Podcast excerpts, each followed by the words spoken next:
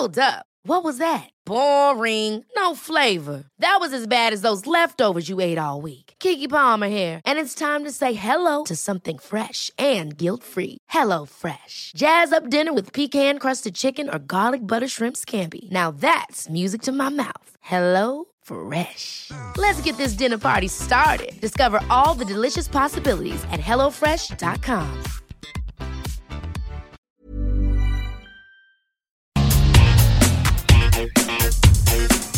Hola, soy Cristina Mitre, periodista y autora del blog de Beauty Mail. Bienvenidos a mi podcast, donde todas las semanas charlaré con los mejores expertos de la cosmética, la nutrición, el fitness y el bienestar, para que te sientas bien y te veas mejor.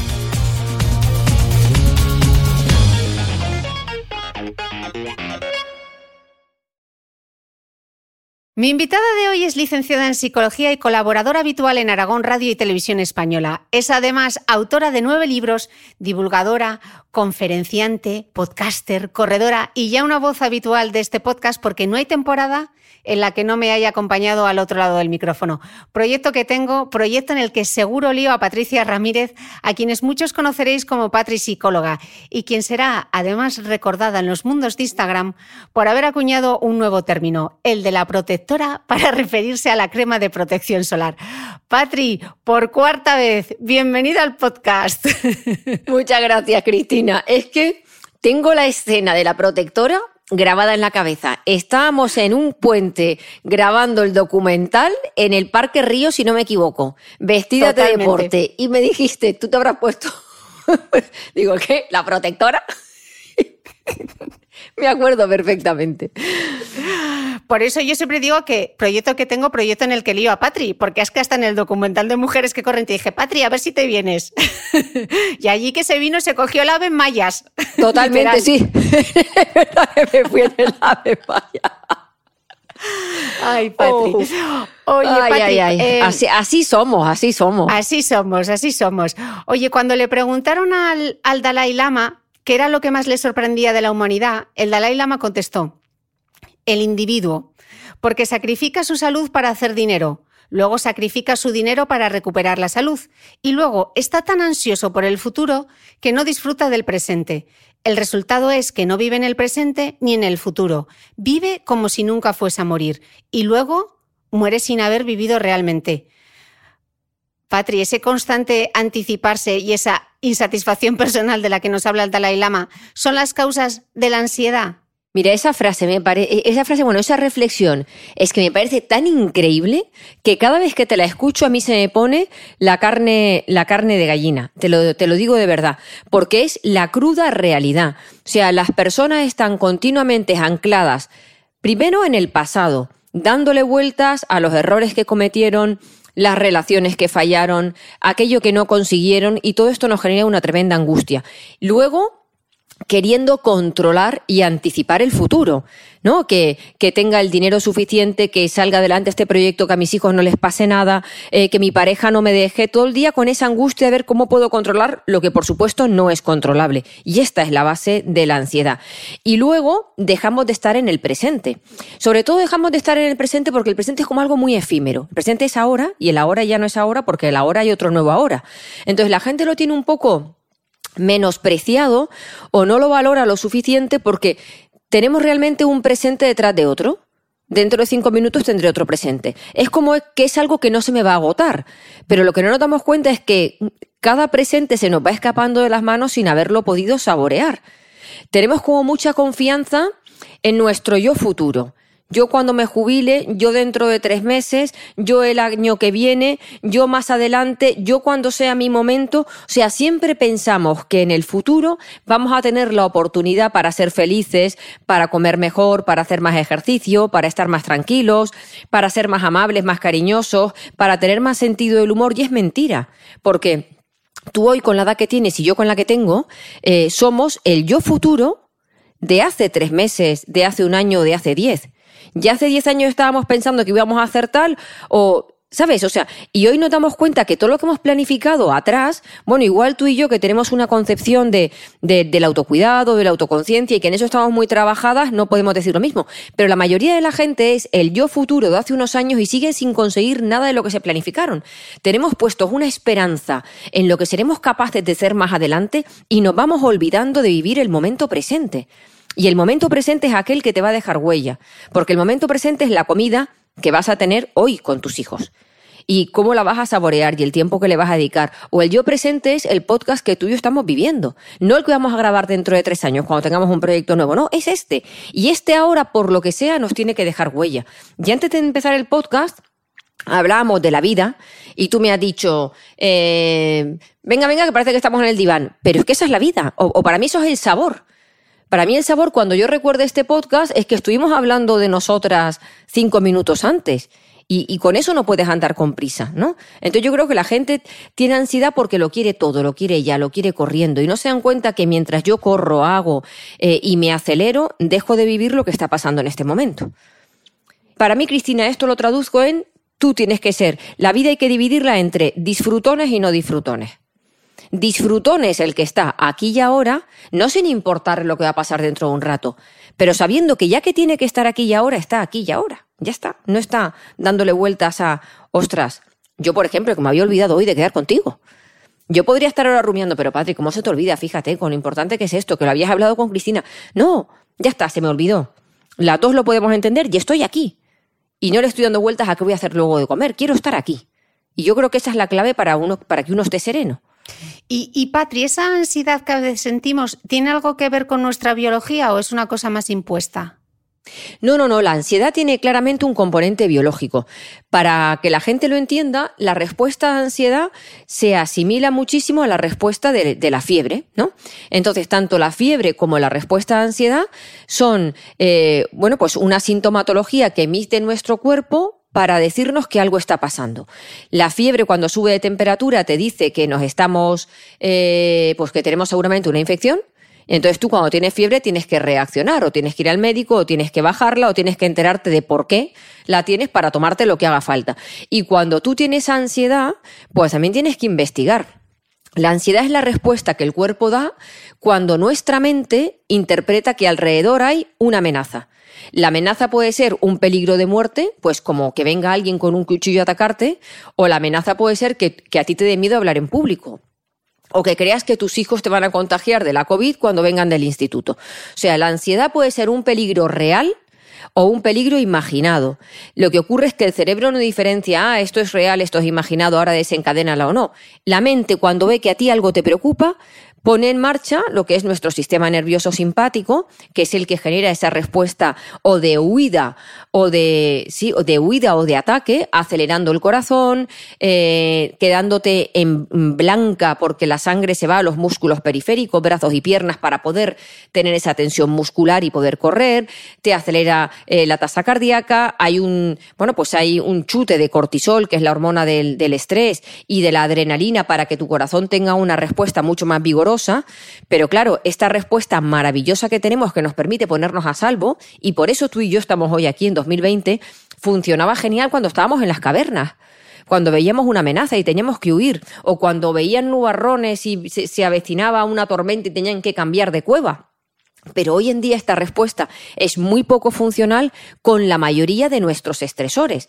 La mayoría de nuestros estresores es una discusión con mi madre porque quiere controlarme, otra con mis padres porque me dicen cómo tengo que educar a mis hijos, ahora la Navidad que si nos reunimos seis o nos reunimos diez, eh, conducir, el miedo a hablar en público, el miedo a decir algo inapropiado, el miedo a quedarme solo, a que me echen del trabajo, a no estar a la altura. O sea, nos vamos generando como una serie de exigencias y, buscando esa perfección que nos llevan a tener un ritmo acelerado, a estar todo el día anticipando peligros que realmente no ponen en peligro nuestra vida. Pero la respuesta a ansiedad Y Patrick, ¿cuáles son los síntomas? ¿Todo el mundo tiene los mismos síntomas cuando tiene ansiedad o difiere de una persona a otra?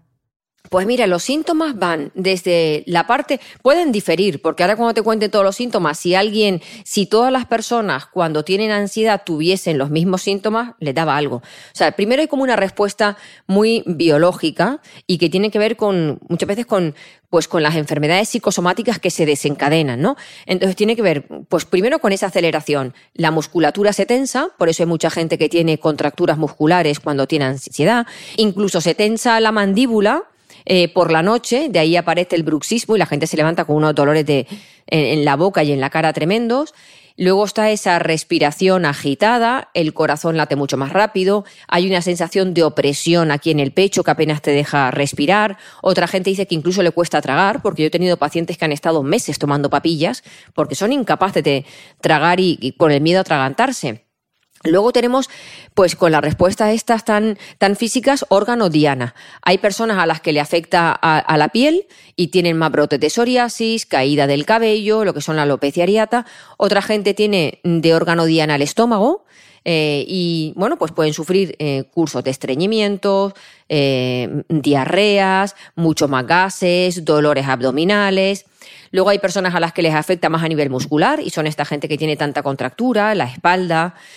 Otra gente pierde completamente la vitalidad y, la energía porque realmente la ansiedad es un desgaste para nuestro organismo y te quedas hecho polvo. Luego hay otras personas que sienten hormigueo en los brazos o adormecimiento en las piernas. Luego hay más físicas. Luego tenemos otro, otro grupo de, que son las emocionales. Son respuestas que van con la sensación de, tristeza, ese desasosiego, ese nerviosismo generalizado y los pensamientos. Una persona cuando tiene ansiedad no tiene un pensamiento de qué bonita es la vida y cuánto la estoy disfrutando. Es un pensamiento eh, anticipatorio todo el día de eh, que va a pasar lo peor, de que anticipo una desgracia, de que me voy a quedar sola, de viendo los peligros, de esto me va a salir mal, de la gente me va a rechazar, que realmente ese pensamiento es el que nos lleva a sentirnos luego con esa respuesta de ansiedad, ¿no? Entonces tenemos ese bloque emocional, esa parte más cognitiva y esa parte más física, que lleva a muchísima gente porque la ansiedad, y bueno, y luego están los ataques de pánico, que esto ya es como eh, la sensación de muerte inmediata, eh, porque te va a dar un infarto al corazón, que la gente la mayoría de las veces acaba en, en, urgencias pensando o que se está volviendo loco o que se va a morir o que le va a dar un infarto. Y cuando la gente siente esta sintomatología que hemos dicho de la ansiedad, lo que hacen es empezar a consultar a los profesionales voy al cardiólogo, el cardiólogo me dice que no tengo nada, luego paso por el dermatólogo, luego por el digestivo, incluso un internista, y los médicos equivocadamente dicen, y que me perdonen, no tienes nada. Y claro, en parte tienen razón, no tienes nada físico que pueda justificar esta sintomatología, pero la persona la está sintiendo como algo real. Entonces ahí hay que decirle que esto puede ser un componente psicosomático, que acudan a salud mental, que busquen un profesional, pero al paciente le cuesta mucho creer que su mente está generando todo ese, ese desastre en, el cuerpo. Patri, me gustaría aprovechar este podcast eh, para insistir en que no hay que menospreciar la salud mental y que, como decía también en una entrevista el doctor Carlos López Otín, eh, él decía que los estados de ansiedad aumentan los niveles de cortisol, lo cual provoca una supresión general del sistema inmune y el acortamiento de los telómeros. O sea, esto, la ansiedad no es, ay, es que tengo ansiedad. Esto es bastante más grave de lo que parece, ¿no? Totalmente. Mira, esto es así. Y esto hay un documental maravilloso que se llama The Connection, Mind Your Body. No está en Netflix, hay que comprarlo en Internet, pero que lo explica fenomenal. Y el documental viene a describir la, la relación, pues se llama Mind Your Body. Es como, como, eh, como la, la mente interrelaciona con la parte física, ¿no? Y esto de, de los telómeros es muy curioso porque cuando el telómero se acorta tanto, eh, el telómero se va acortando con el envejecimiento de las personas, pero también con, el, con, la respuesta a ansiedad. Y llega un momento en que está tan corto que la célula muere y desaparece. Pero lo bonito de esto es que eh, la psicología ha demostrado a través de la meditación que la meditación es ancestral. Y los budistas y el Dalai Lama nos llevan diciendo de los beneficios de la meditación mm, cientos de años o miles. Pero hasta que no se ha estudiado de manera científica no hemos podido constatar los datos que realmente hay detrás. Y es que cuando tú tienes una práctica continuada de meditación en tu vida, resulta que el ejercicio de meditación consigue volver a restaurar esos telómeros a través de la telomerasa.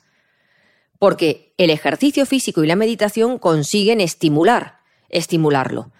Así que cuidado, porque luego también hay alguna serie de declaraciones que no son del todo ciertas. Hay gente que al final termina diciendo, a ver si el estrés es que la ansiedad me da, da cáncer. No, la ansiedad no da cáncer, o sea, no hay una relación directa entre tener ansiedad y desarrollar un tumor.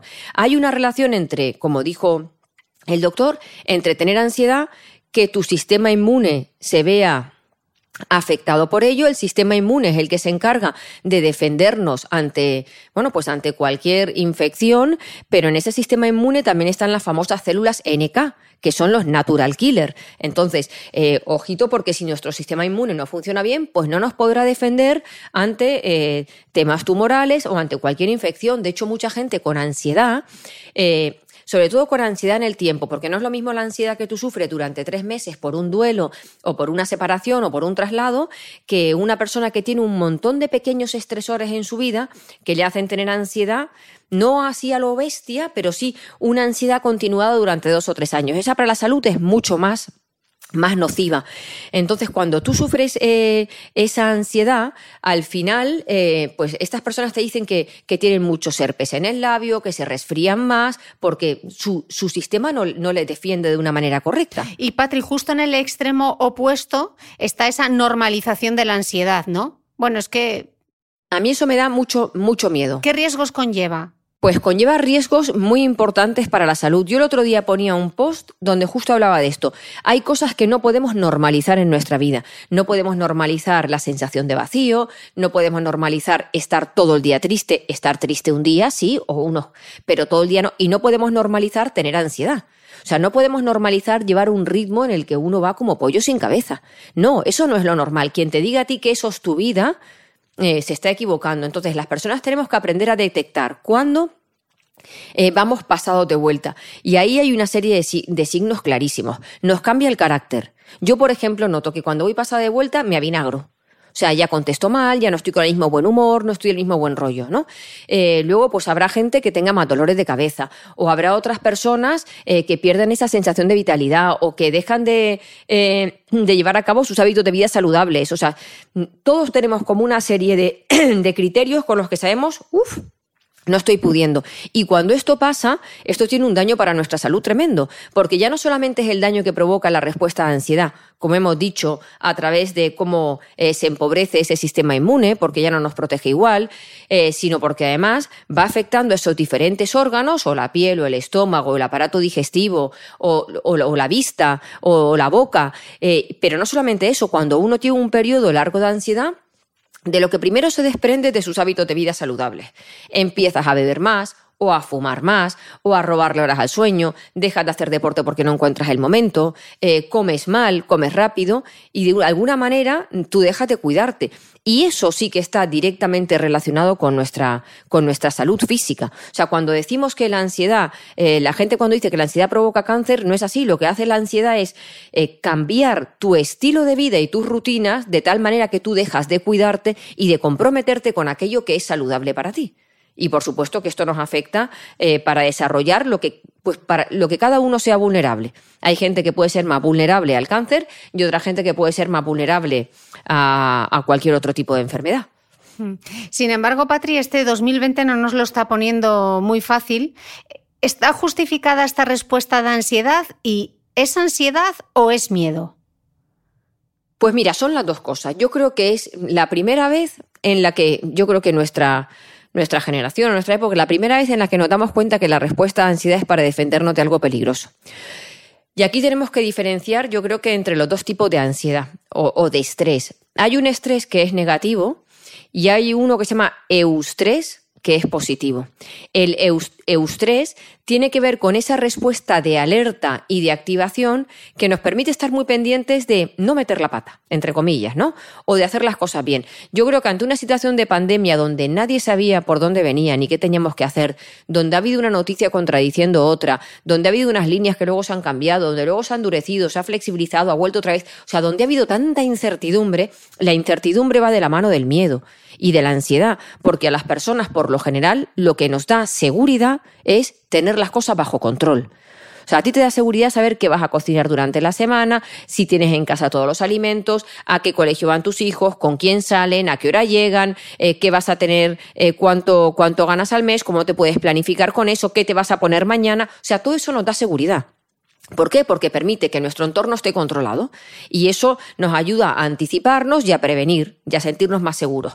Pero ha llegado una pandemia que nos ha puesto patas arriba, que nos ha cambiado nuestras rutinas, nuestra manera de trabajar, ha confinado a nuestros hijos.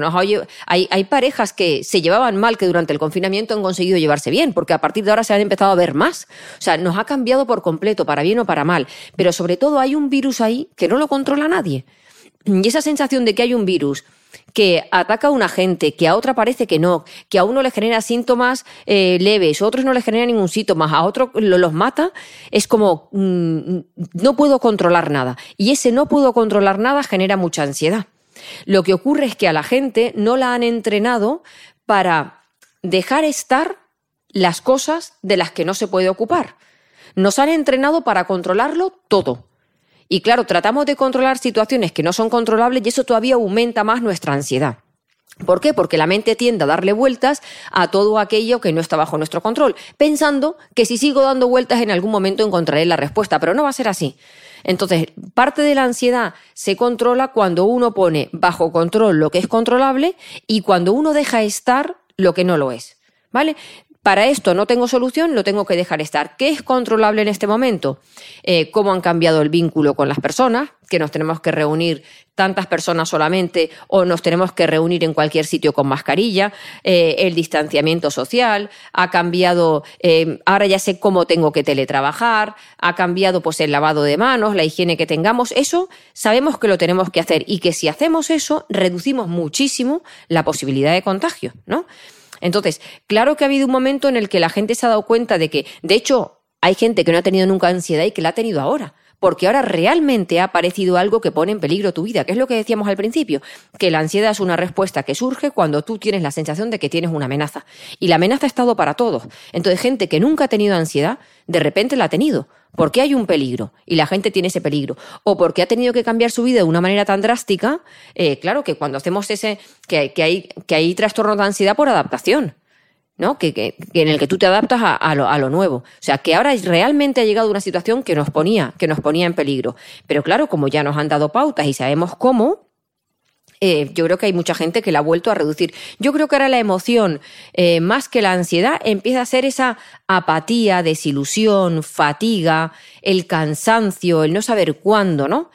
Y otra cosa que yo creo que nos da ansiedad es, yo estoy haciendo lo que tengo que hacer, o sea, me mantengo en mi casa, obligo a que mis hijos estén confinados, salgo a la calle con mascarilla, pero aquel que tengo enfrente, míralo. Aquel que tengo enfrente se pasa a las normas. O sea, que tú tampoco llegas nunca a estar a salvo porque hay alguien que está minusvalorando eh, el, bueno, pues el, el, peligro, el, el peligro y el riesgo y está poniendo pues tu vida y la de los tuyos en peligro. Entonces, claro que hay gente que cree que aunque yo lo haga todo, pues todavía no se puede, no, se puede controlar. Y esto es así porque, porque lo hemos visto. De hecho, hay un dato muy curioso. El otro día cuando hicieron una entrevista sobre mm, quién se pondría la vacuna cuando salga, resulta que el 50% de la población dice que no se la pondría. Y cuando me, me, entrevistaron en la tele para esto, y yo le dije, por favor, déjame ver la franja de edad ¿De quién no se la pondría? ¿Y quiénes son los que no se la pondrían? La gente joven. Porque la gente joven tiene asociado que ellos son más asintomáticos, que ellos pasan esto como una gripe normal, pues ¿para qué me voy a inyectar algo si no lo necesito, no? O sea que, claro, entonces los adultos piensan, vale, este no se la pondría, que es mi nieto, pero si me viene a ver a mí, me pone a mí en peligro. Entonces es difícil que podamos sentirnos relajados porque ahora tu poder relajarte tú depende del comportamiento social. Es una cadena. Eh, Patri, no es la primera vez que tú y yo hablamos de ansiedad. Tenemos un podcast grabado sobre cómo vivir con serenidad, que, bueno, de hecho es el podcast más escuchado. Y todas las veces que hemos hablado, cuando nos referimos a la ansiedad, tú siempre mencionas dos palabras clave, que son la aceptación y el compromiso. Hmm. Claro, justo por lo que te, comentaba antes de, querer controlar, ¿no? La mayoría de las personas creen que para dejar de ansiedad tengo que controlar mi vida.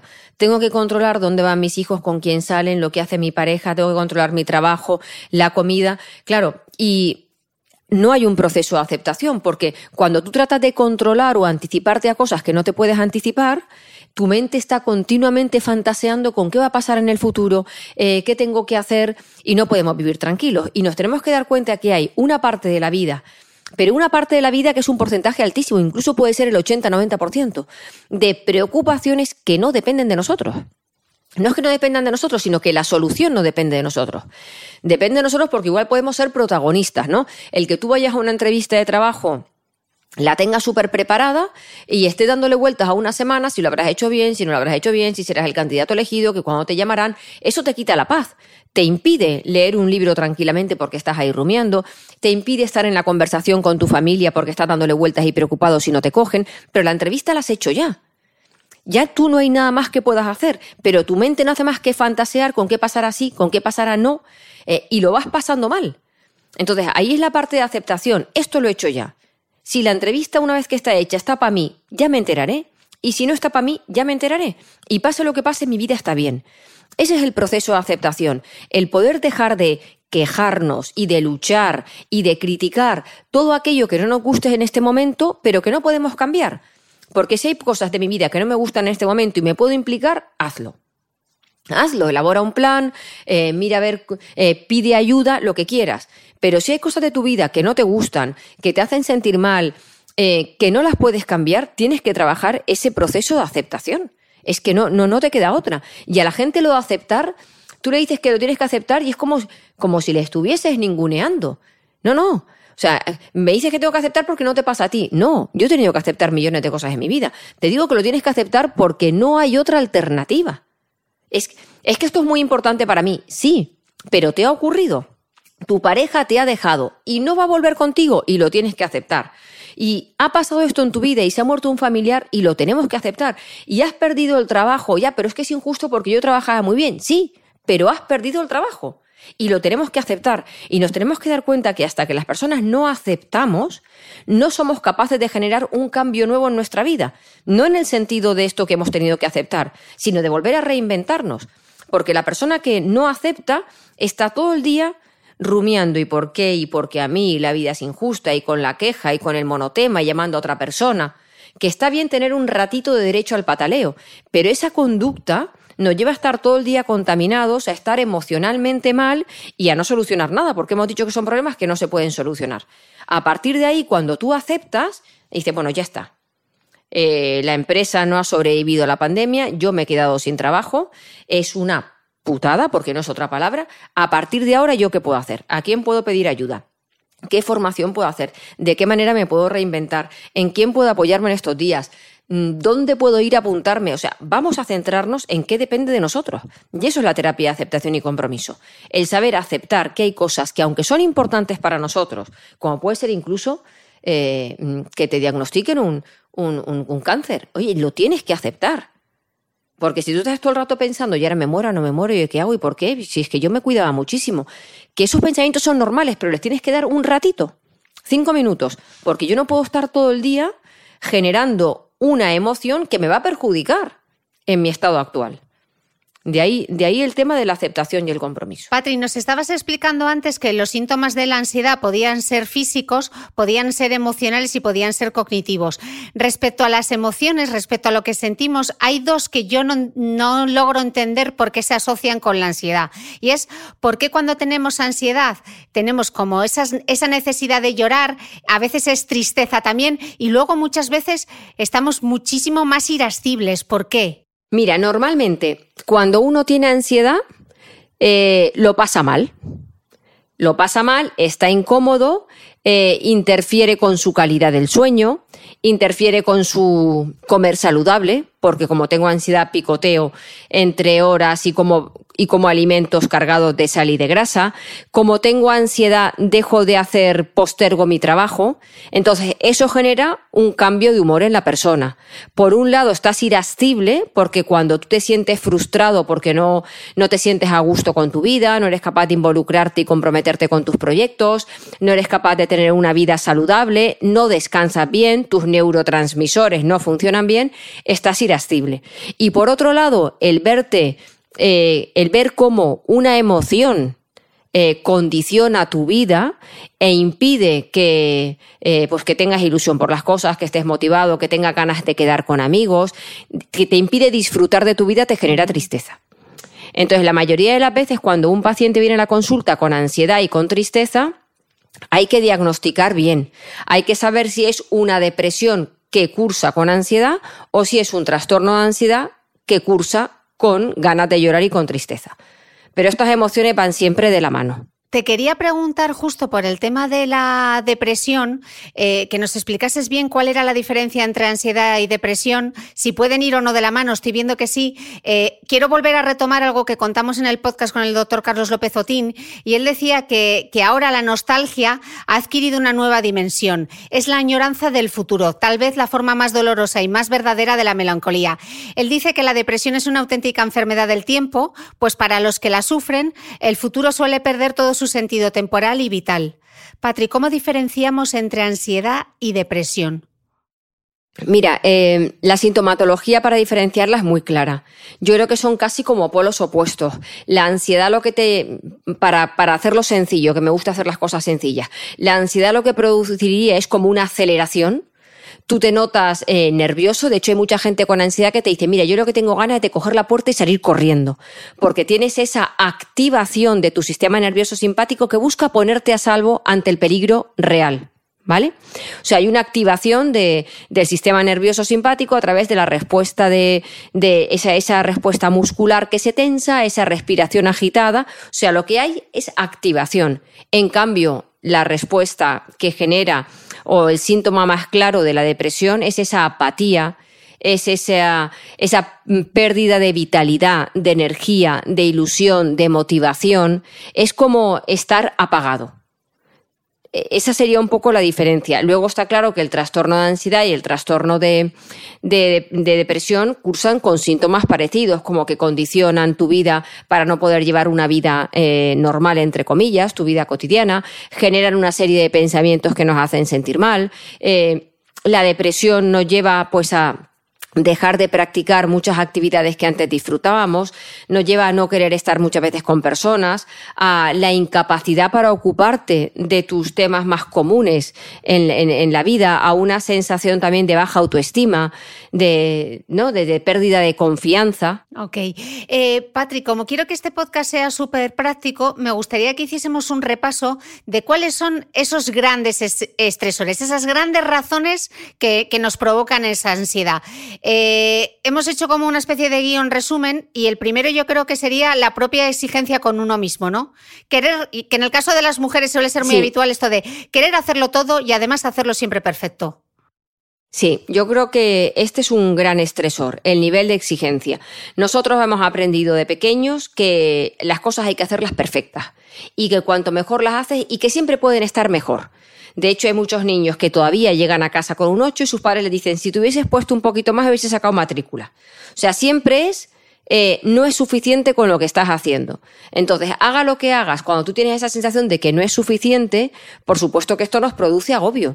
Entonces, la exigencia que la gente tiene entendida como un valor, qué exigente soy, pues claro, cuando tú eres una persona muy exigente, por supuesto que aumentas la probabilidad de hacer las cosas mejor, pero las personas tenemos que pensar qué precio estamos pagando por ese nivel de exigencia o hasta dónde podemos ser exigentes, porque ser exigentes no es un todo o nada, es un continuo, de nada exigente a muy exigente. O sea, yo creo que tenemos que tener un miramiento con la exigencia para no ser personas chapuceras y para ser buenos profesionales, pero yo trataría de de sustituir la palabra exigencia por la palabra responsabilidad y ponernos una serie de criterios que nos ayuden a saber cuánto tengo que implicarme con esto. Por ejemplo, ser exigente con mi trabajo significa que yo voy a revisar correos a las 12 de la noche con el portátil en la cama. No. No. Entonces pongamos un horario. A las 7, a las 6 o al horario que cada uno tenga, dejo de mirar correos hasta mañana. Con eso no dejo de ser exigente. Con eso dejo de ser, con eso lo que hago es ser responsable con mi vida personal, ¿vale? Entonces, con la exigencia un miramiento, porque de verdad que muchas veces confundimos eh, eh, el ser exigentes con ser responsables y nos pasamos de, vuelta. En el podcast que grabamos de cómo vivir con serenidad, que es uno de los podcasts más, más escuchados de todas las temporadas, eh, hay una frase mítica que dijiste, tu madre no te estresa, te estresas tú. ¿Cuál es el papel de, la familia y también de la pareja los hijos, los padres, los hermanos como, como estresores?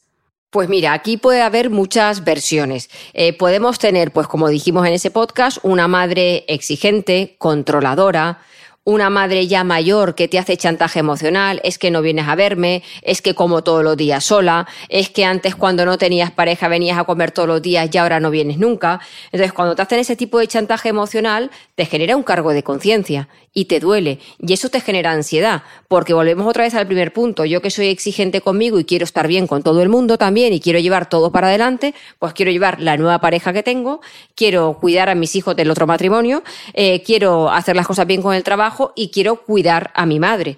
Y eso me exige eh, sacar un tiempo para ella que de repente dejo de tener para mí.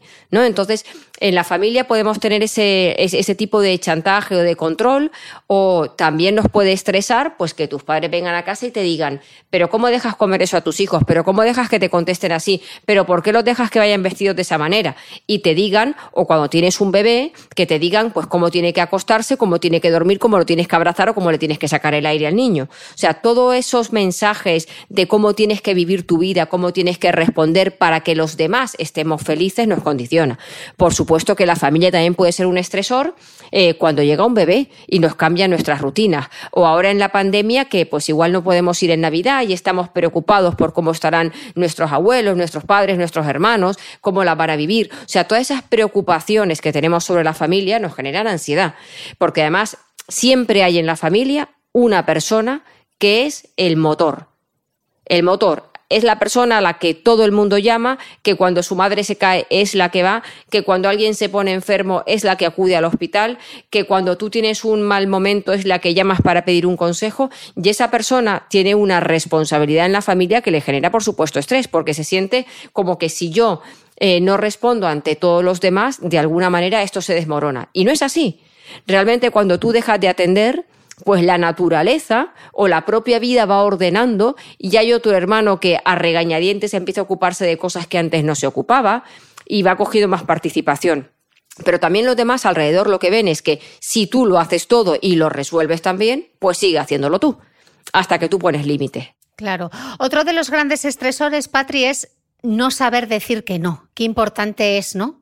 Sí. ese de estar disponible siempre para todo el mundo y no, y no estarlo para ti. Y, y, esto es una condición humana. O sea, eh, la mayoría de las personas hemos. Eh, hemos sobrevivido gracias a la servicialidad, a la ayuda que nos prestamos, a la colaboración, a cooperar y ayudarnos mutuamente. Pero esto le ocurre lo mismo que a la exigencia.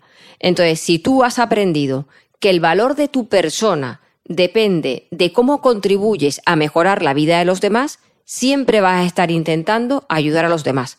Y no te vas a dar cuenta de que te tienes que ayudar también a ti mismo y que eso también tiene un valor.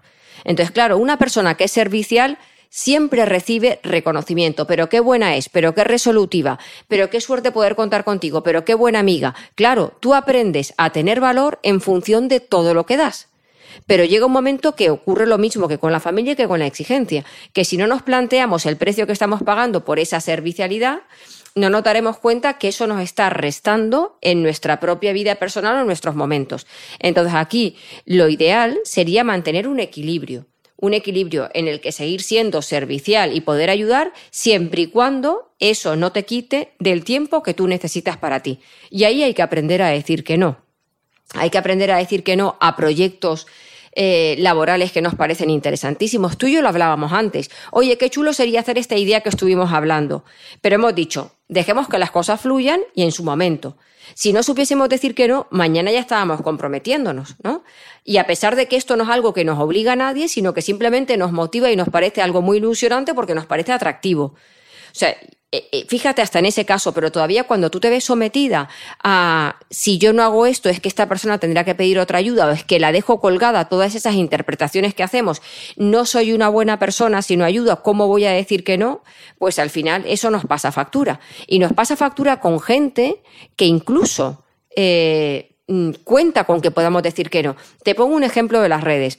Igual a mis redes sociales, igual que a las tuyas, llegan diariamente un montón de propuestas de podemos hacer un live juntas. Pues eh, nos encantaría decir que sí a todo el mundo, pero claro, yo tengo un live el lunes con la gente de mi consulta, tengo el live el martes de ciencia con Pérez Tupiñá, el miércoles lo tengo conmigo o con mi hija, el jueves tengo un taller y el viernes a ser posible no quiero hacer nada. Pero tú siempre te quedas con ese regomello de ya le he dicho que no, ya parece que no me interesa, ya parece que estoy, ¿sabes? Y, y esto ya es con la experiencia que tú y yo tenemos. Entonces a la gente hay que decirle que tiene que decir que no, a pesar del malestar emocional que eso le va a generar. Pero cuando yo veo que decimos que no, mi directora de comunicación o yo, digo, ay, qué bien. Es como una cosa menos, un compromiso menos.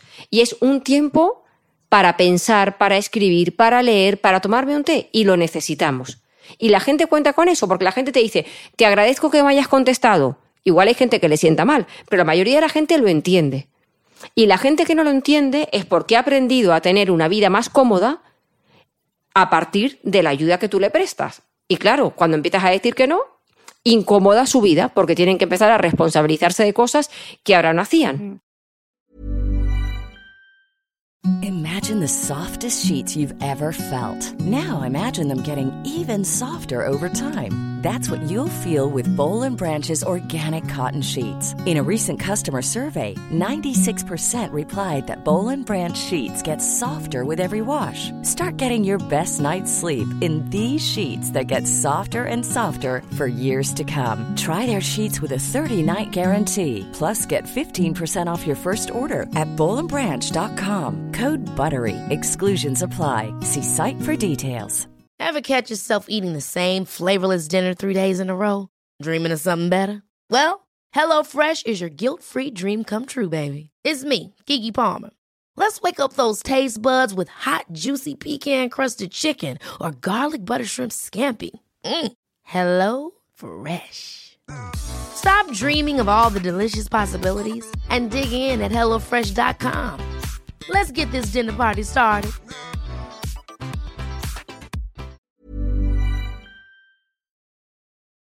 Hay otro concepto tuyo, Patri, el de las autoinstrucciones, que a mí me gusta mucho, que tiene mucho que ver también con el autoconcepto y con la, y con la autoestima, ¿no?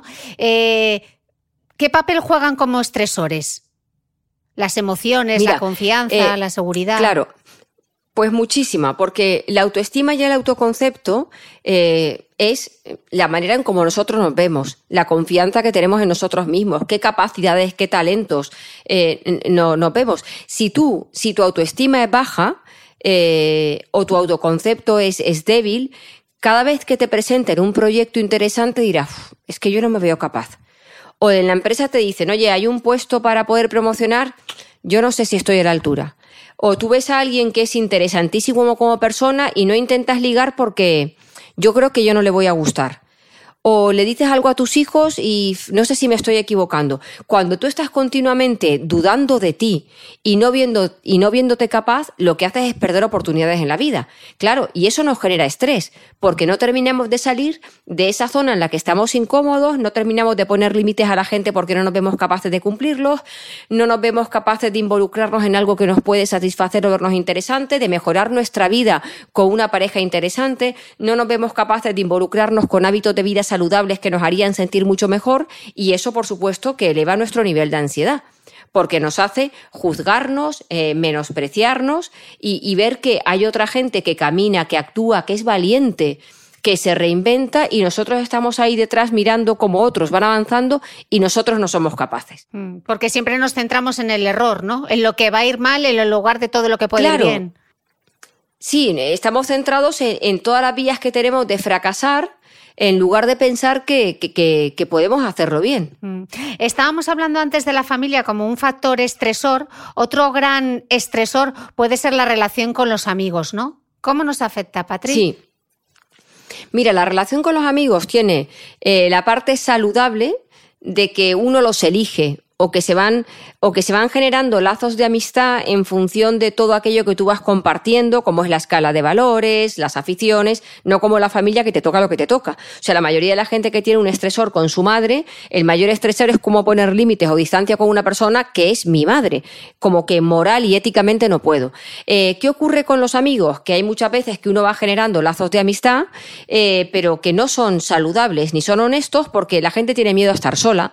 Entonces, esta persona que me hace caso y que me pide algún favor y se lo hago, que veo que me valora, eh, pues al final termino estableciendo una relación, pero que no es una relación honesta, ¿no? Porque eh, hay una relación en la que hay intereses de por medio y que muchas veces no sabemos romper. O hay veces en que tenemos relaciones de amistad con gente que nos gusta, a la que queremos, pero que nos pide demasiado o que nos pide mucho más de lo que luego hay de vuelta. Entonces ahí también suele haber un conflicto de intereses que nos genera ansiedad. Esa sensación de que yo soy la que organiza siempre a mi grupo de amigos, la que elige siempre el restaurante donde ir, la que organiza la escapada del fin de semana, la que hace las propuestas, la que tira del carro, eh, la que cuando alguien tiene un problema estoy ahí y me ofrezco, pero que cuando yo tengo algo, incluso estoy hablando por WhatsApp y me cambian de conversación y no me preguntan, pero oye, ¿qué te pasa con esto?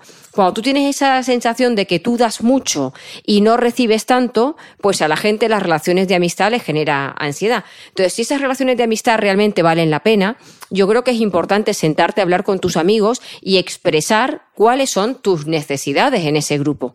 Porque hay veces en que el otro pues no tiene tu sensibilidad, no tiene tu empatía y no es capaz de detectarlo. Cuando la relación es, es verdadera, tú tienes que sentarte con tus amigos y decir cómo te estás sintiendo en ese vínculo, en esa relación, cuáles son tus necesidades y qué necesitas de esa persona.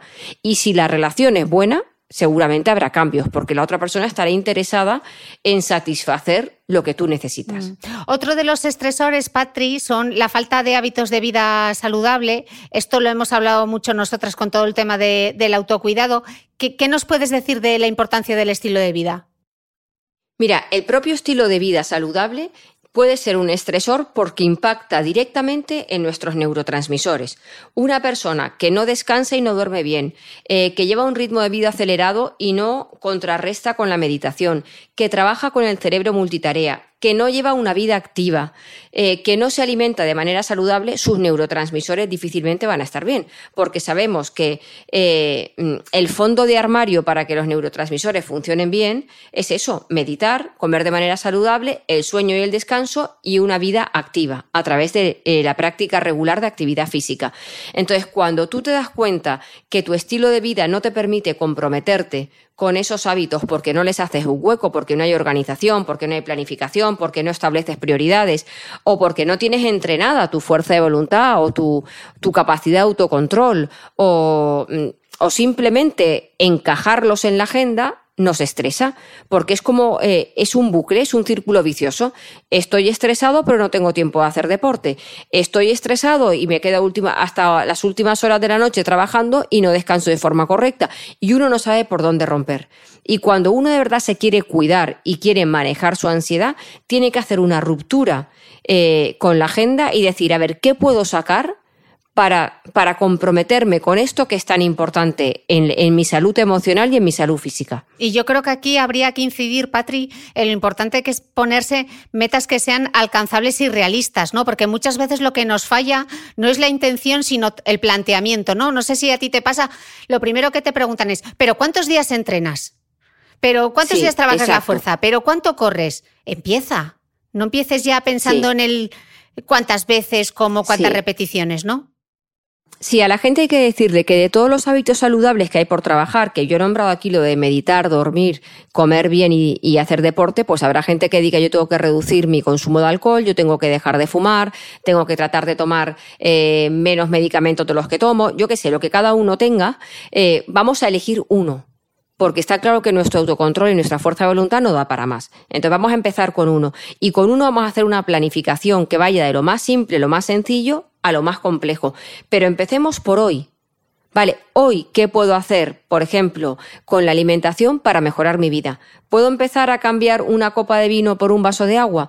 ¿Puedo empezar a dejar de tomar procesados al mediodía para cocinarme algo saludable? Ya si tomas procesados por la noche, da igual. Vamos a empezar con la comida. O sea, vamos a empezar con cosas como muy sencillas. para que la persona vaya cogiendo control sobre esa situación.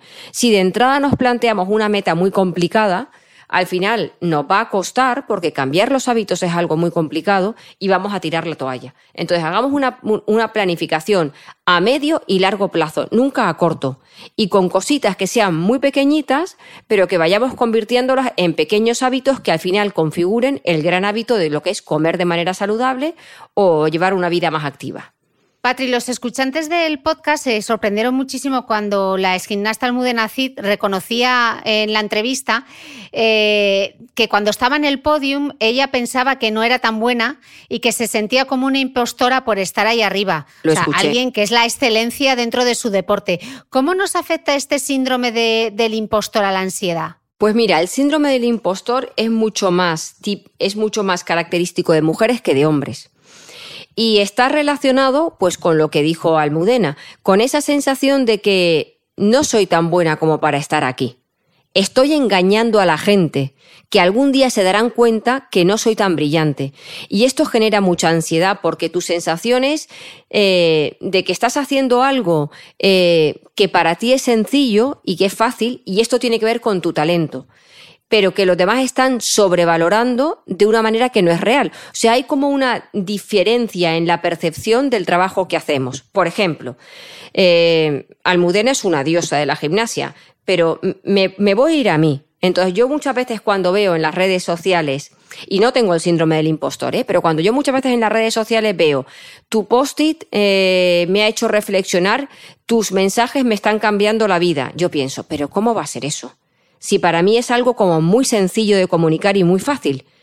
Pero una cosa es que para ti en mi talento igual está comunicar fácil. Entonces, para mí es fácil y entonces no tiene valor.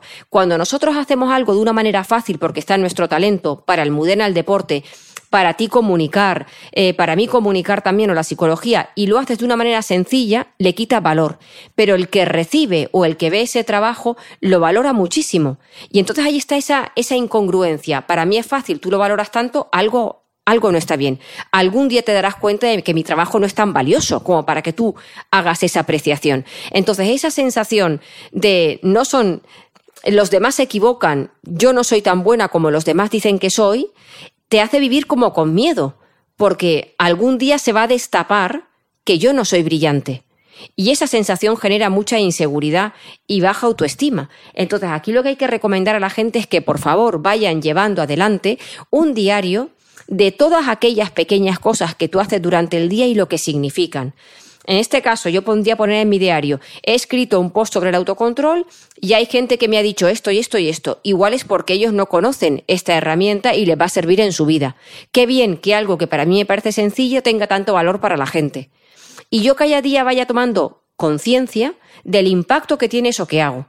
O cualquier persona, una persona que entra en una reunión y su jefe le dice, oye, pues qué idea más brillante, o un compañero, qué buena salida has tenido, que lo anote que lo anote, porque luego se nos olvida. Se nos olvida porque nuestra mente está mucho más centrada en reconocer todo lo que tenemos que cambiar, todo aquello con lo que nos equivocamos, todo aquello en lo que fracasamos, y las cosas positivas se nos olvidan, de tal manera que dentro de un mes estaremos otra vez diciendo, lo mío no es suficientemente bueno, algún día se van a dar cuenta y nos machacaremos la autoestima. Otro de los grandes estresores que yo creo que lo debía haber sacado en el número uno es el no tener tiempo. Y esto va muy en la línea de algo que tú comentabas antes y una frase tuya que yo casi que me la voy a tatuar, que es lo de ocúpate de lo que depende de ti y desocúpate de lo que no depende de ti, ¿no? Eh, esa cosa también de que la gente muchas veces piensa que no tiene tiempo porque se echan sobre los hombros todos los problemas de todo el mundo, ¿no? Sí. Entonces, en, esta falta de tiempo hay como mucha cosa, hay como desorganización, hay como ocuparse de lo que no son nuestros problemas, como estar en esa constante em, proyección de lo que va a pasar. ¿Cómo lo desenmarañamos, Patri? Pues yo creo que no tenemos la costumbre, no tenemos la costumbre de, de, organizarnos y de planificar. De hecho, hay mucha gente desorganizada, caótica, que organizarse y planificar ya lo ven como una pérdida de tiempo. Sí, hombre, ahora me voy a poner yo a hacer una agenda. Pues, entonces, esto tendría que ser algo que enseñásemos en la escuela a los niños. A llevar una agenda, a llevar un horario, a poner tiempos a cada una de las actividades que tenemos que hacer, a calcular el tiempo previo a esa actividad si requiere un desplazamiento o a calcular que... eh, Vamos a poner el ejemplo del, post, del podcast de hoy. Hemos tenido al principio una incidencia, ¿no? Que si yo, por ejemplo, tú me dices, Patricia, vamos a grabar de 12 a 1, y yo a la 1 ya me pongo otra reunión, ya lo he hecho mal. Porque yo tengo que calcular que cada situación que, que, que manejo puede tener un margen de error. Entonces me la puedo poner a la una y cuarto, a la una y media, o no ponerme nada más hoy. Y esto es lo que hace la gente. La gente lo que hace es ir apretada como, los tuercos de un, los tornillos de un submarino. De 12 a 1 esto, de 1 a 2 esto, de 2 a... Y esto es imposible porque en algún momento te encuentras con tráfico, en algún momento te encuentras con que pierdes la cobertura, en algún momento te encuentras con un problema que hace que ya lo siguiente no encaje. Entonces, aprender a planificar significa, a ver, ¿yo qué tengo que hacer hoy? ¿Y cómo ordeno esto con su tiempo de antes o su tiempo de después para manejar esos errores? Luego, también tenemos que trabajar el estar a una sola cosa a la vez. Porque si tú estás en una reunión mirando los correos en el ordenador, haciendo caso del móvil, tu mente está distraída y al final la mente se dispersa, tienes que decir, a ver, espérate, vuelve a repetirme eso que es que no me he enterado y alargamos mucho más las cosas porque estamos con el cerebro multitarea que solo enlentece nuestra efectividad y nuestra, y nuestra productividad. También tenemos que tratar de tener algo visual, da igual que sea en la agenda de papel o en la agenda de, de, mm, vi- virtual, la que, la que uno lleve a nivel tecnológico. Pero ahí tienen que haber diferencias de colores. Tiene que estar todo visual, todo visual. O sea, y que cada color signifique algo. Con los tiempos, con horarios, para que tú con un golpe de vista, otra. Le estoy enseñando, es que me ha enseñado, no lo puedo, pues no la veis, pero me ha enseñado su charuca agenda, entonces yo le he enseñado la mía también. Exactamente. Las cosas tienen que estar escritas y es muy importante que en tu agenda virtual o de papel, ahí eh, compagines tu agenda personal con la agenda profesional. O sea, en mi agenda de trabajo pone la hora y el día al que voy a hacerme el láser. ¿Por qué? Porque si no lo pongo, se me cuela una reunión o una, una call con alguna empresa. No, no, no. Tiene que venir todo. Cuándo vas al supermercado, cuándo vas a correr, cuándo vas al láser, cuándo tienes una reunión, cuándo das una conferencia, cuándo tienes un live. Todo. Porque la gente las tiene aparte y de repente, pues, ¿qué hacemos? Pues como me doy cuenta que tengo algo del trabajo y el trabajo es prioritario, voy desplazando todo lo que tiene que ver con mi vida eh, personal o con mis responsabilidades del hogar y luego la gente va agobiada. Y también es muy importante que establezcamos prioridades. El día tiene las horas que tiene y no da tiempo para todo lo que tú quieres meter. Entonces, si no da tiempo, tienes que delegar, buscar asistencia doméstica si es posible, pasarle otras responsabilidades a tu pareja, a tus hijos o a quien toque, dejar de hacer cosas que son completamente inútiles. Que de alguna forma tenemos que dedicar un tiempo a saber manejar nuestro tiempo. Y cuando invertimos el tiempo en aprender a planificar y organizar, luego todo se nos facilita muchísimo. Me encanta eso de invertir tiempo para aprender a gestionar nuestro tiempo. Tú tienes Sí, la gente lo ve como una pérdida. No, no, todo lo contrario. Tú tienes cuatro trucos que yo los tengo súper apuntados, que me, parece, que me parecen súper importantes para esta frase de no tener tiempo. Y dices, antes de meter, saca, anota en la agenda, haz que sea una prioridad y refuerza cada logro. Es maravilloso este resumen. Claro, exactamente. Es un poco todo lo que hemos hablado. Antes de meter, saca. Es lo que decía antes. Vamos a ver qué, qué estoy metiendo durante el día y qué puedo sacar. Sacar es delegar, dejar de hacer, contratar a otra persona. O sea, yo hubo un momento en el que a mí mis, mis redes sociales o mi trabajo o todo me abrumó. Y entonces, pues, ¿qué, tienes que hacer? Pues, pues contratar, contratar a una persona que al principio la gente dice, ya, pero es que es un gasto más. Y es un gasto que es una inversión que luego va a dar su fruto. Pero si tú no empiezas a delegar y tratas de llevarlo todo para adelante, al final lo terminas haciendo mal. Yo llevaba, mi- yo llevaba el tema de mi facturación y no había una factura que hacía bien. Pues porque no es mi especialidad, es verdad. Entonces, ¿qué hice? Pues delegar, delegar y delegar. Y lo delego, todo lo que puedo lo delego. Mm, ¿Supone que tú generes menos ingresos? Pues seguramente, pero es que vives con mucha más tranquilidad. Con mucha más serenidad. Eh, Patri, otro de los grandes estresores, o para mí es un gran estresor, son las redes sociales que pueden ser un punto gatillo. Eh, en inglés, de hecho, se, se denomina eh, SAD, Social Anxiety Disorder, creo que en español es trastorno de la ansiedad social, eh, súper habitual en adolescentes. ¿Qué nos pasa con las redes? Bueno, el trastorno de la ansiedad social es un poco el trastorno que tenemos, que antes me he confundido yo, perdona. Eh, Cristina, el trastorno de ansiedad social es el que tenemos relacionados con la gente. El trastorno con las redes sociales está un poco vinculado a todas las expectativas que tenemos sobre eh, cómo va a responder la gente cuando cuelgue algo, a la dependencia de esos likes y cómo esos likes favorecen o machacan mi autoestima, a la necesidad de estar continuamente comunicándome y de no perder, de no perderme nada, que es el, famoso, el, fear of missing out, el FOMO ese, ¿no? Es decir, eh, voy a estar todo el rato conectado porque puede salir una noticia, puede llegar un TikTok, puede salir una foto y tengo que comentarla y tengo que estar, tengo que estar ahí, ¿no? Es ese, esa ansiedad por estar, eh, por no estar conectado con lo que tú has convertido en tu, en parte de tu vida que es el, el, estar comunicado con los demás, el recibir la información de los demás, eh, el, el, los likes, el ver cómo la gente reacciona. Eso de cuelgo algo y voy a ver cómo la gente reacciona y estar continuamente a ver qué comentario me han puesto, qué like me han puesto, si alguien me ha desaprobado, si alguien le ha parecido bien, eh, si esto gusta o si esto no gusta, es poner tu autoestima y tu, y tu seguridad y confianza en manos de las personas que están ahí fuera que ni siquiera conoces.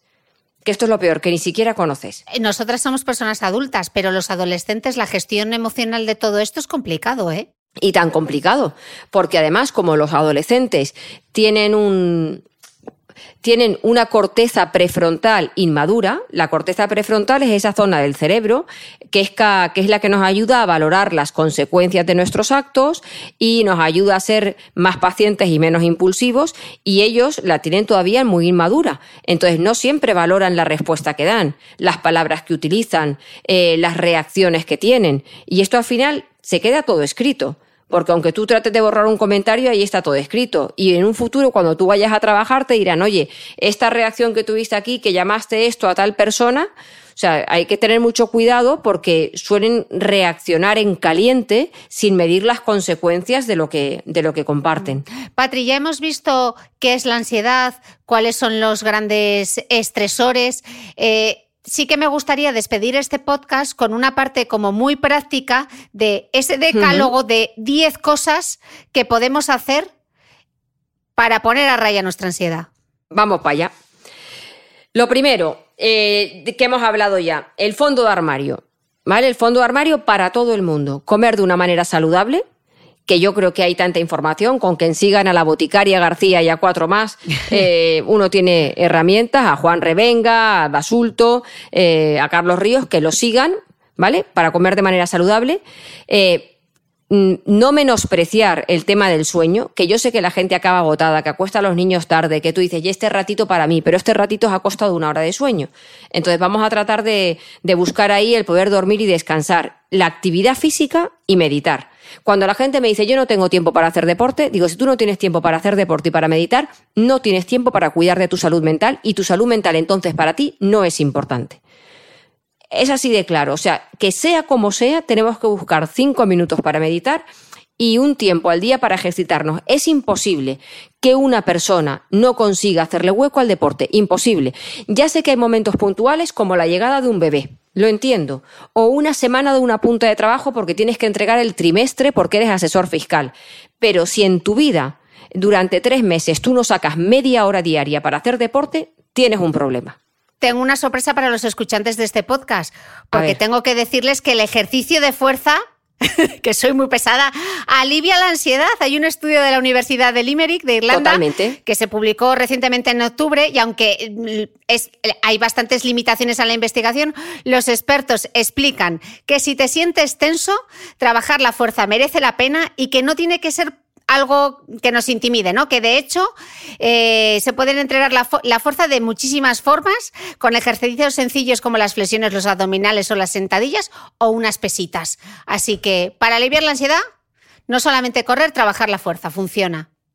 Yo esta mañana he ido. Tick in the box. Yo he jugado al tenis. Eh, vale, Patri, ¿qué otras cosas mm, nos, ayudan a la hora de combatir esta ansiedad? Mira, entrenar ejercicios, antes decíamos que lo que se activa cuando uno tiene ansiedad es el sistema nervioso simpático. Vale, pues eh, vamos a entrenar una serie de ejercicios que ayuden a regular toda la parte fisiológica. Al margen de meditar, que lo hemos dicho ya, también podemos trabajar la relajación muscular de Jacobson, eh, que aquí a la gente la invito a que se descargue gratuitamente en mi iBox o en el Spotify la relajación. Y aquí lo que hacemos es durante 20 minutitos tensar y relajar músculos de tal manera que la musculatura se relaja y el cerebro interpreta. Si mi músculo está relajado, es que igual ahí tampoco hay tanto peligro. No os preocupéis, perdón Patrick, que pondré el link directo en las notas del podcast.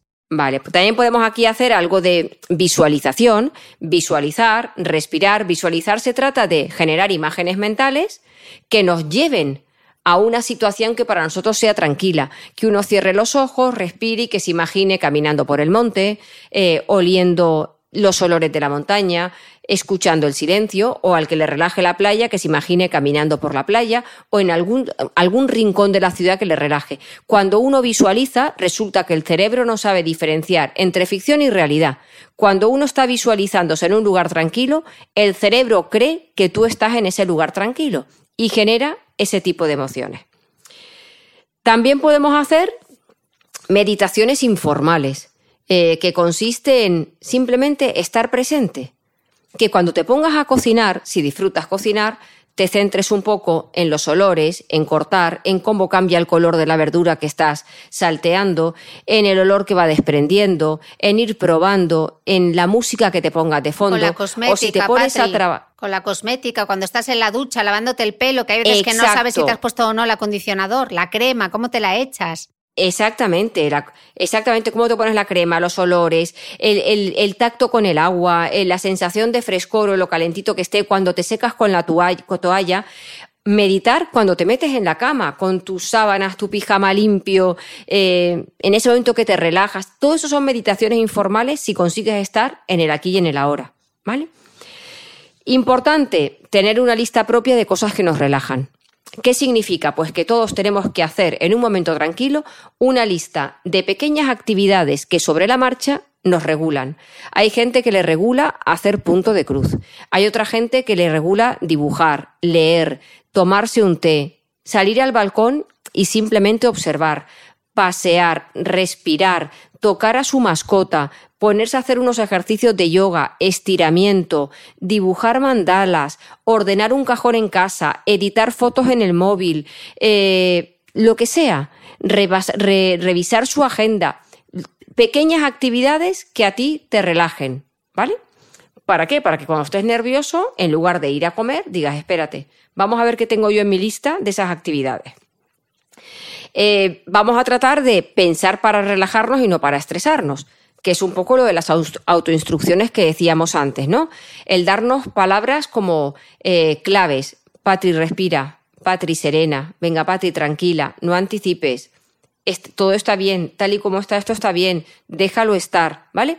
Como pequeños mensajes que van en contra de ya verás cómo no sale bien, ya verás cómo no llegas con la prisa que vas y al final fíjate y esto me, ¿vale? Todo eso que nos decimos que nos, que nos activa. Luego es importante eh, fomentar el humor y la risa. La risa es una respuesta antagonista de la ansiedad. O sea, en el momento en que tú estás riendo sola o con amigos, Fundamental. tu cuerpo no es capaz de generar la respuesta a ansiedad. Así que de algún modo las personas deberían hacerse como una pequeña carpeta donde tengan sus temas de humor que puede ser gente a la que sigues en redes, algún podcast que has escuchado alguna vez, algún anuncio, un monólogo, una serie, lo que sea. Yo recuerdo que durante la pandemia mis hijos y yo, bueno, y Andrés, vimos juntos la serie de Paquita Salas y, a- y aquello fue un no parar de reír. Ya no sé si me hacía reír Paquita Salas o la risa de mis hijos, pero esa risa contagiosa luego te quedas como nueva. Así que hay que fomentar la risa y el humor. Es importante de vez en cuando no hacer nada. Totalmente. Pero no hacer nada es no hacer nada.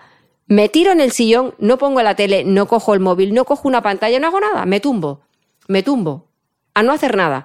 Y durante esos 10-15 minutos, incluso aparecen un montón de pensamientos creativos, porque no están contaminados por la atención que prestas a todas las actividades durante el día. O sea, es no hacer nada. Ya está. Eh, ¿Qué más? Pues saber escuchar las emociones y hacerles espacio.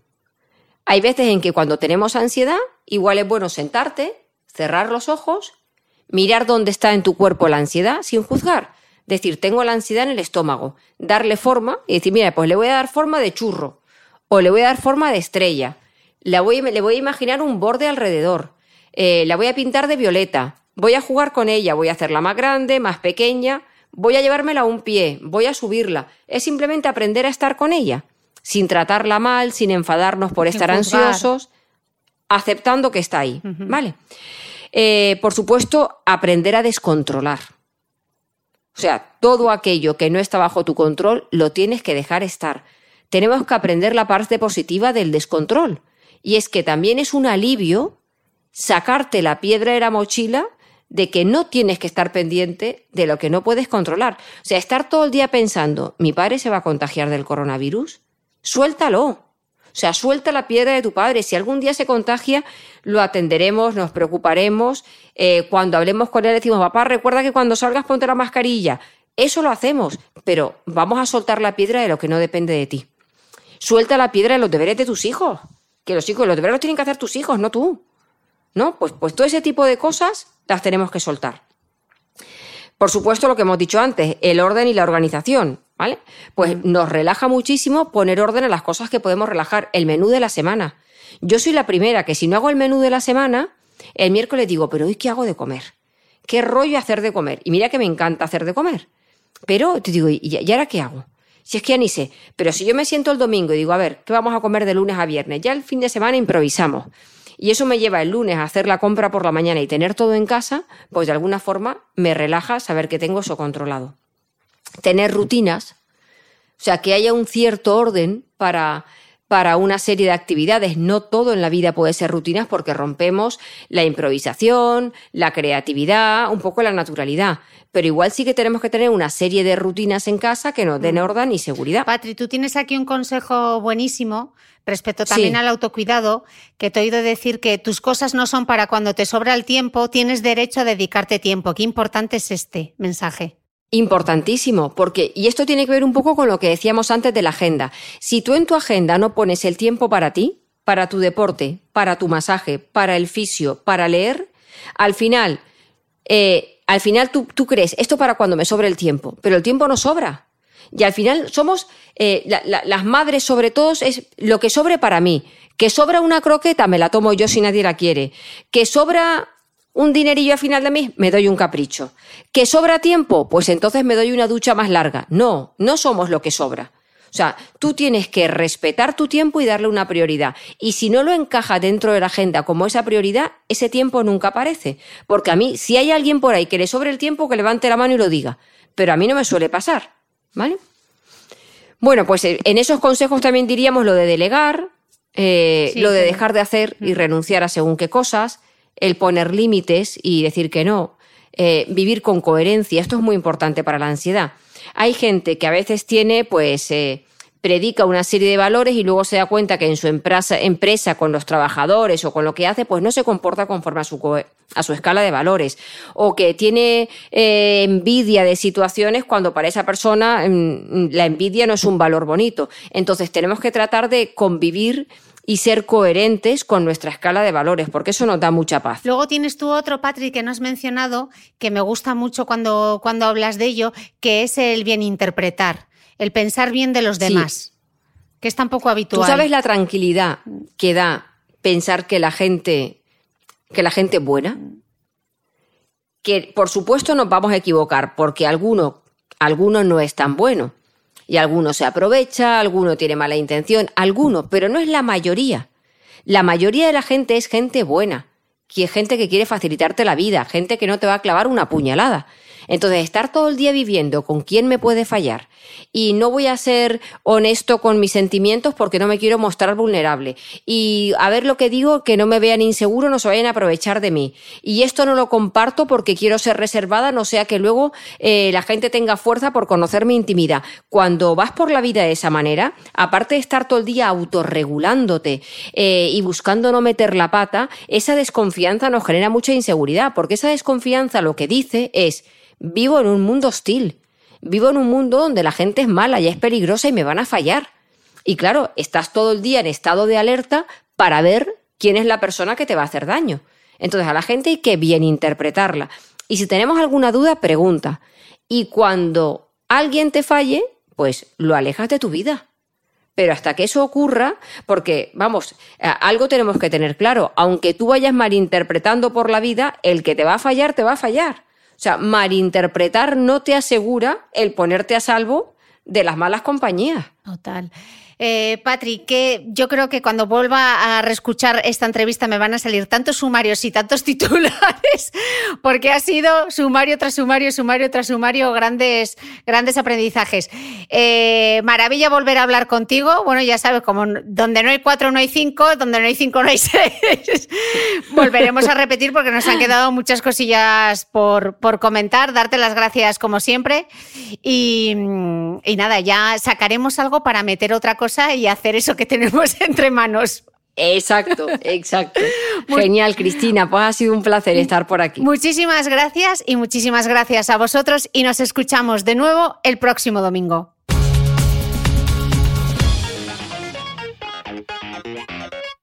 No olvides que todas las notas de este capítulo están en mi blog de beautymail.es.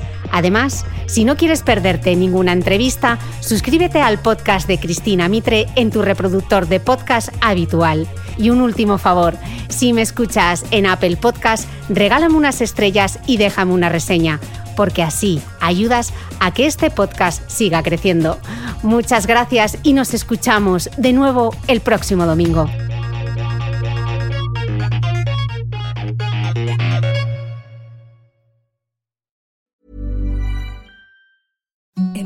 The softest sheets you've ever felt. Now imagine them getting even softer over time. That's what you'll feel with Bowl and Branch's organic cotton sheets. In a recent customer survey, 96% replied that Bowl and Branch sheets get softer with every wash. Start getting your best night's sleep in these sheets that get softer and softer for years to come. Try their sheets with a 30-night guarantee. Plus, get 15% off your first order at bowlandbranch.com. Code BUTTERY. Exclusions apply. See site for details.